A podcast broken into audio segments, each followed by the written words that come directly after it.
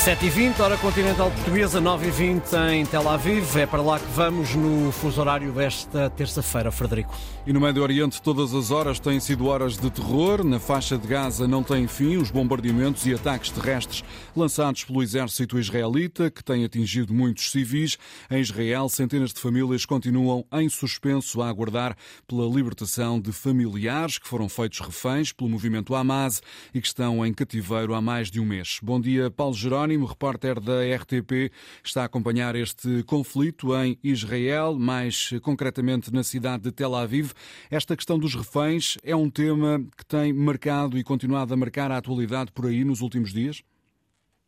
Bom dia, sim, é um tema que está a marcar a atualidade, além do grupo das famílias eh, que está a exigir naturalmente ao governo israelita que tome uma posição e que faça de tudo para trazer de volta os 238 reféns que estão em poder do Hamas desde 7 de outubro. Eh, fizeram uma marcha, têm feito inúmeras manifestações de apoio e para mostrar que os 238 reféns não são esquecidos, eh, está a entrar numa reta que poderá ser considerada quase final, porque começam a surgir informações de que um acordo estará então iminente.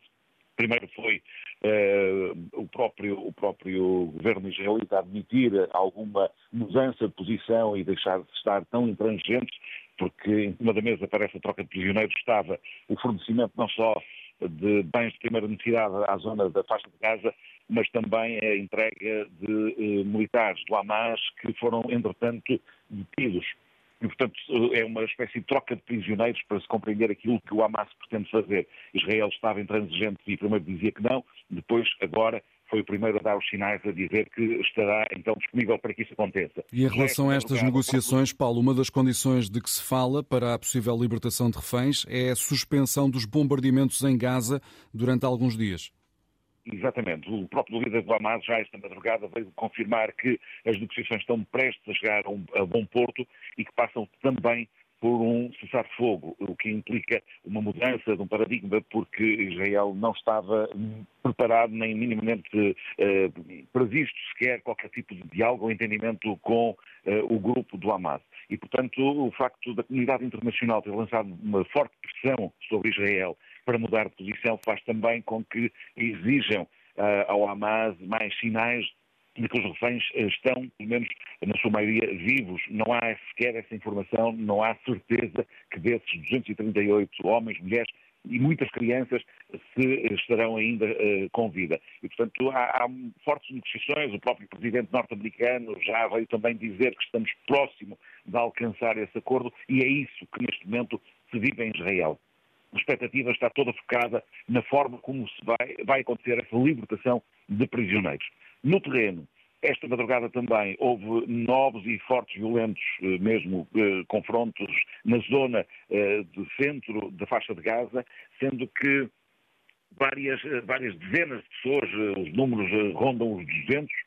feridos que estavam num outro hospital eh, no centro, eh, o Hospital Indonésio, que estavam no centro então da faixa de Gaza, que foram mudados para a zona sul da faixa de Gaza, portanto muito mais próximo da fronteira com o Egito e que eh, chegaram ao Hospital Europeu e que poderá ser também uma forma de ajudar tantas pessoas que estão a ser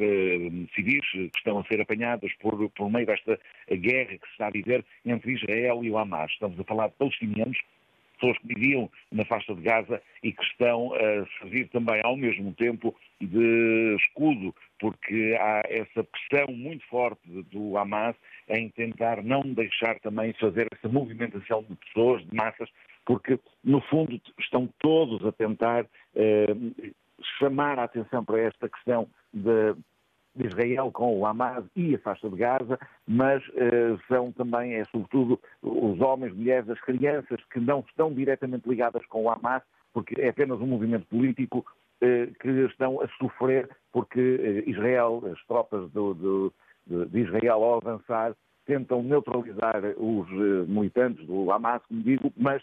muitas vezes são os civis que acabam por pagar com a própria vida eh, tudo aquilo que está a acontecer e que surgiu a 7 de outubro. E tivemos também exemplo disso, a situação no hospital de Al-Shifa, com acusações dirigidas às tropas israelitas de que não estiveram a respeitar a vida dos doentes que estavam ali internados. Obrigado, Paulo Jerónimo, jornalista da RTP, enviado especial a Israel para acompanhar este conflito. Em Tel Aviv, o fuso horário está duas horas adiantado, Ricardo, em relação à hora continental portuguesa. Justamente são 9h25, estão 19 graus esta hora, máxima é 23, o dia vai ser de sol.